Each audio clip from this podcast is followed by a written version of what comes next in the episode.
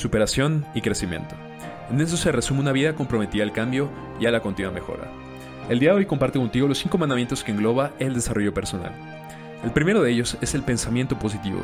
Es bien sabido que la manera en la que percibimos las cosas afecta, tanto de manera positiva como negativa, nuestra manera de actuar y afrontar a la vida. Sabemos que a veces la vida resulta difícil, sin embargo, es esencial que el optimismo sea la brújula que dirija nuestra nave y que sepamos que después de cualquier tormenta viene la calma.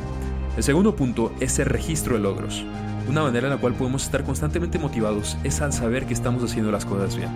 Te invito a que diariamente anotes en una hoja todos los logros que hagas a lo largo del día. No importa si estos son pequeños o grandes, lo que importa es que sepas y veas que estás avanzando hacia adelante. Lo tercero es el desarrollo de metas. No hay nada mejor para un viajero que el saber con claridad hacia dónde está dirigiendo. Visualiza y desarrolla constantemente el sendero que quieres trazar e imagínate como si ya hubieses conquistado la cima. Partiendo de ahí, hazte la pregunta, ¿qué pude haber hecho mejor? O inclusive, ¿hacia dónde quiero ir ahora? Pon a la práctica los resultados obtenidos a través de tu reflexión. El cuarto punto es el motivo. Aquí me gustaría preguntarte, ¿tienes claro por qué estás haciendo lo que haces?